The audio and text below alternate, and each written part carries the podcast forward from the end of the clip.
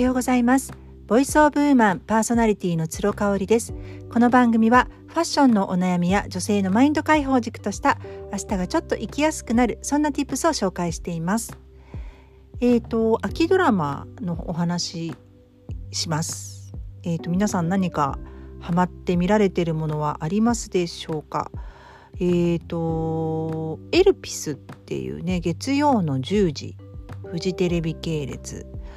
面白いんですよ。あの未解決事件なのでちょっとサスペンス込みっていうところなんですけどやっぱりねあの長澤まさみさんがすごくうまい。もうハマり役ぴったり。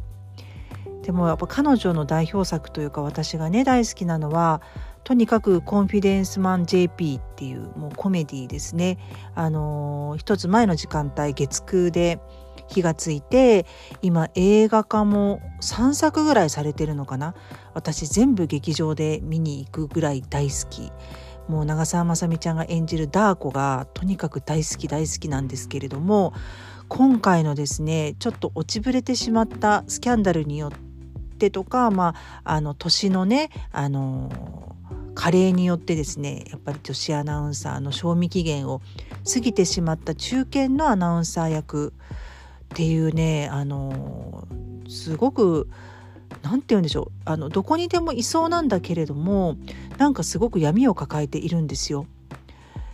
でまああの命がもしかしたら短いのかなっていうねこう生き急いでる感のある中堅の女子アナウンサー役っていうのをね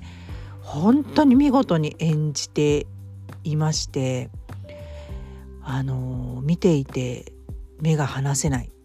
ドラマの一つになってます。秋ドラマのね一番最高発で始まったドラマなんですよ。だいたい他のドラマが2回目3回目終わったぐらいに初回がオンエアされたのでえーと回数としてはちょっと少ないのかな。10回放送するのかな。そのあたり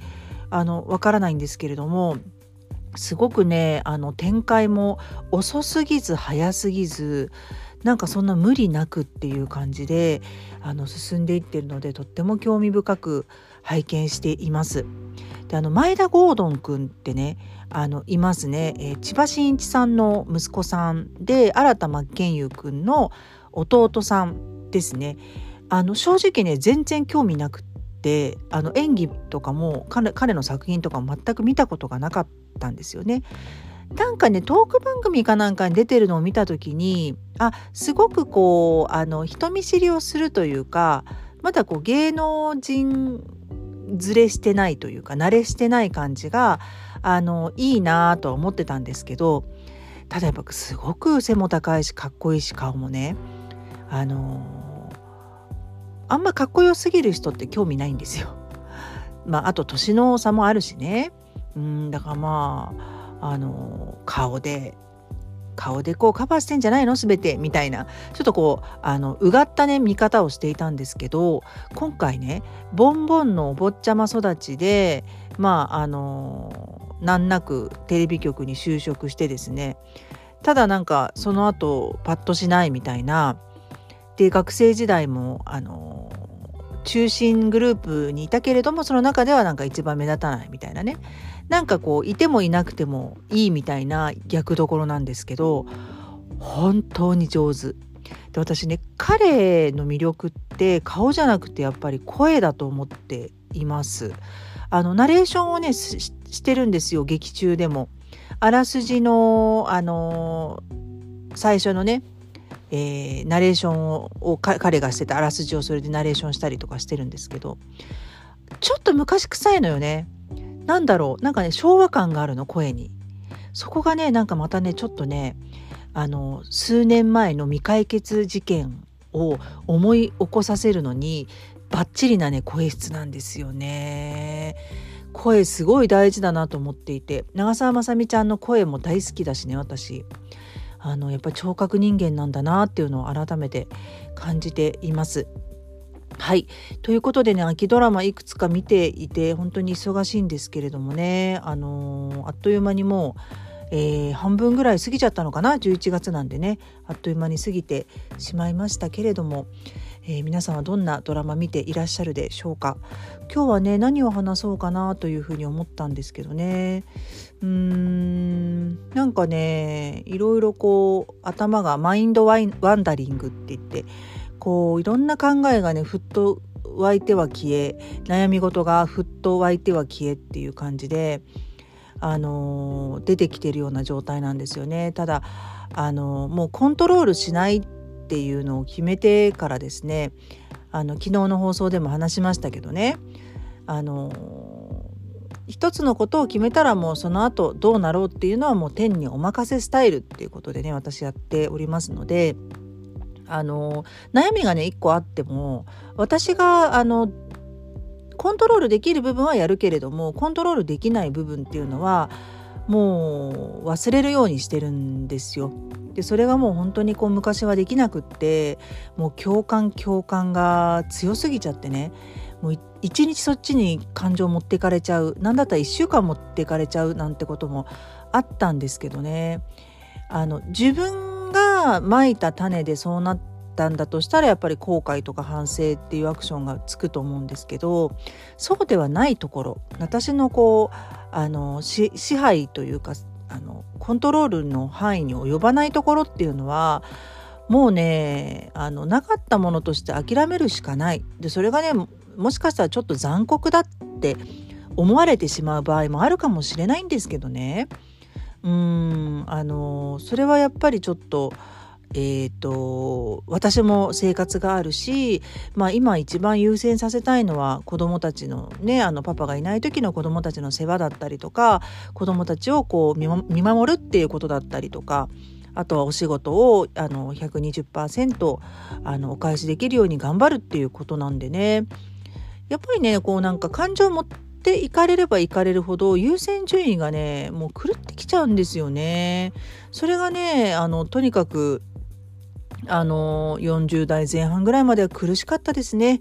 うんだからもう私子供を産んでもうこんな共感共感でね行っちゃってたら子供がなんかちょっとトラブル学校であったとかなったらもう自分ごとのように苦しんでもがいてしまったんじゃないかななんていうふうに想像してたんですけどねあのやっぱり年とともにですねその辺はもうあのいいんだよっていうもう自分が支配できないところ課題の分離ってことですよね私の課題ではないところに踏み込んではいけないって踏み込んでも仕方がないっていうふうにちょっと直感で分かるようになったっていうのはありますよね。うん、だからえ、ー、と共感がすごく強い時はですねジャッジもひどかったと思う強かったと思う。人に対して私はこれをやってるのになんであの人はしないんだろうとかえなんかこう本当にこう非道だなとかねあの非常だなとかいうふうにあのジャッジしてたんですけどそれもなんかそれぞれのね価値観があるし考えがあったりするのであの悩んでる人がいてね、まあ、相談をされてももうあのこちらが言うことってあんまりないんですけれども、まあ、例えば聞き方としてはね私が今こういうことで悩んでて香織さんだったらどうするっていう質問をしてくれたら答えるかな。ただあの、どうしたらいいかなってその主語が第三者他人になってしまってる場合は私にはもうコントロールができないじゃないですかだからもう言わないから何にもっていうところでねうんなんか大人になってとっても生きやすくなったしこうあれこれあれこれこう自分ではコントロールできないことにあの胸を痛めなくなったっていうのはすごく大きかった。だからやっぱりワイドショーとかニュースの類も一切見ないですしまあエルピスみたいにねちょっとこう未解決事件で免罪